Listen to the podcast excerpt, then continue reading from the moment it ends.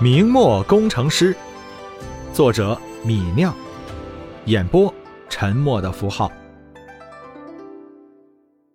第五十三章，李直暂时无法生产火炮，火炮铸造技术是个难点，但来福枪或者说米尼式来福枪的制造技术却不难。李直只要把设计图画出来，大明做鸟铳的浆糊完全可以仿制。碎发枪机的部件找工匠按图制作，然后组装就是了。唯一一个新东西便是一个手工拉床，但这种拉床对精度要求不高。李直只要设计图画出来，大明的铁匠就能造出来。范家庄没有会打造鸟铳的匠户，李直回到天津卫城，找到五个会打造鸟铳的匠户，让他们先制造鸟铳给自己看看。明代的匠户是世袭身份，隶属于工部，分轮班匠、著作匠二类。明初规定，轮班匠需一年或五年一班轮流到官方手工作坊服役，每班平均三个月；著作匠则是每月到官方手工作坊中服役十天。但是到了明末，匠户制度土崩瓦解。匠户只需要缴纳银钱就可以免于服役，每名轮班匠每年纳班匠银四钱五分，著作匠则需月出银一钱。付了银子，匠户就是自由的，可以任意雇佣。比如李直就可以随意雇佣天津卫城里的匠户。李直以前做飞梭雇佣的铁匠也有好几个就是匠户。李直找到的这五个匠户都是著作匠，每月上交作匠银，在魏城里打铁为生。至于为官家打造武器的活计，他们偶尔也干，但从来没从官老爷的手上拿到过银子。此时听见范家庄的百户让他们做鸟铳，五个人以为又是没钱拿的买卖，都不情愿。李直了解了情况后。给了五人每人五两银子材料钱和工钱，把五人乐得一愣一愣的，这才不再言语，开始制造鸟铳。李直在范家庄熟悉各方面的情况，同时时不时骑马到魏城来，来看看匠户们的进度。做鸟铳最先做的就是枪管儿，匠户们各自找来几块熟铁，打成片状，把这些熟铁片烧红了。中间垫着一根圆形钢条，在一个钢制半圆形凹槽里反复转动敲打，把熟铁片敲成枪管形状，然后再用铁粉和硼砂焊合缝隙处，反复敲打，直到焊接处牢固了。枪管粗成型后，匠户把枪管放在一个钻孔器械上钻孔，钻头上涂油，一点一点换上大些的钻头。一点一点刨掉枪管内部不均匀处，直到在枪管里面钻出一个平滑的内膛。这钻孔的功夫最花时间，一个匠户要钻上十几天才能钻出一根合壳的枪管。枪管做好了，鸟铳制造就完成了大半。后面的枪托等做起来都是简单的。李直等那五个匠户钻好了枪管，便让他们停止了工序。你们怎么防止鸟铳炸膛呢？名字叫做王老大的匠户在五人中技术最好，算是个领头的。他说：“管队大人，按照规矩，枪管做好后，我们要在枪膛里放上寻常放枪四倍的炸药，炸一次。如果炸完后枪膛没有开裂，这根枪管才被采用；有裂纹的枪管就作为废品处理了。经过这一步检验。”做成的鸟铳不会有炸膛的。顿了顿，王老大又说道：“不过这年头，长官克扣材料，这枪管用料不足，在四倍火药的检验下，肯定有裂纹。但没办法，材料不足，便是不合格的鸟铳也交上去了。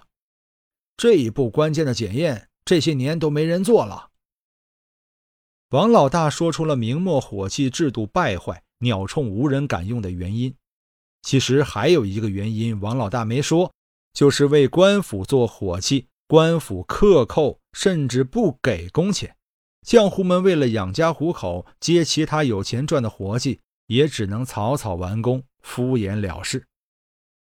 明末的官员腐败已经到了无药可救的程度，这样的环境下生产出来的武器，其质量可想而知，也不怪大明朝的军队遇到鞑子一触即溃。李直点了点头，确定这五个匠户技术上没有问题，这才问道。这些年你们过的日子如何？王老大愣了愣，不知道李直为什么突然问这个问题。娜娜说道：“不瞒管队大人，我们五个人的日子过得十分清苦。为官家打造武器，官家克扣买材料的钱不说，拖欠了几年的工钱，到现在没有发下来。如今兵荒马乱，百业萧条，在外面接铁匠活计又接不到几单，每天垂手闲坐。”养活自己都难。李直点了点头，说道：“你们是有技术的人，以后给我做事情，每个月我给三两月钱给你们。另外，我每天提供一日三餐，顿顿有肉荤，怎么样？”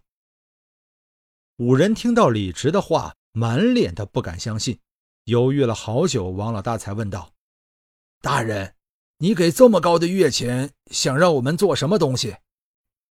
我要你们为我打造新式的步枪，这种枪不用火绳，能打一百步外的目标。名人以左脚、右脚都走一脚为一步，一步大概就是一米五。米尼式枪属于来福枪，天生就是远射程、高精度的步枪。南北战争时候，米尼步枪横空出世，每年都大量淘汰没有膛线的普通前装枪。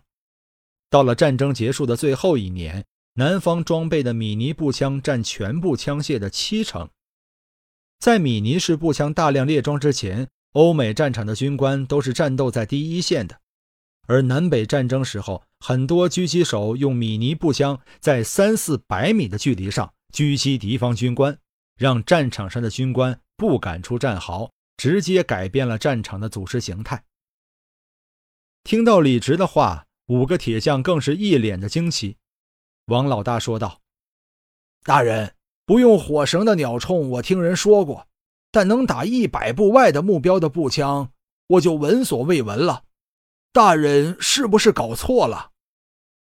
李直笑道：“哈哈哈哈哈哈，不是我搞错了，是你们没见识。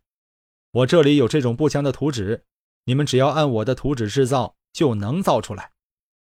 不过我丑话说在前头。”我这种步枪的造法是绝对机密，你们一旦拿了我的月钱，就再不准离开我的势力，更不许和其他人传授这步枪的造法。顿了顿，李直狠狠说道：“一旦泄密，天涯海角，我李直绝不放过你们。”听了李直的警告，五个工匠缩了缩脖子，却有些欣喜地答道：“大人给这么高的月钱。”便是刀山火海，我们也去了，说什么也不会泄密的。李直点了点头，挥手说道：“好，你们今天起就雇佣人手搬家，把你们的炉子、工具全部搬到范家庄去。我在范家庄给你们准备好屋子，每人再给十两搬家银。”李直说完这话，就让家丁给五个匠户发搬家银。搬个家哪里需要这么多银子？匠户们拿到十两银子，一个个欢天喜地张罗去了，雇佣大小牛车。几天后，五个匠户就把全部家当搬到了范家庄。李直检查了一遍匠户们的新家，这才从袖子里拿出了碎发枪机和手工膛线拉床的设计图纸。五个铁匠看了李直的图纸，琢磨了一阵，便想通了碎发枪的构造，顿时惊为天人。看向李直的目光都多了几分尊敬。膛线拉床的用法，五个铁匠也想明白了，但他们却不明白这膛线有什么作用。本章播讲完毕，感谢您的收听。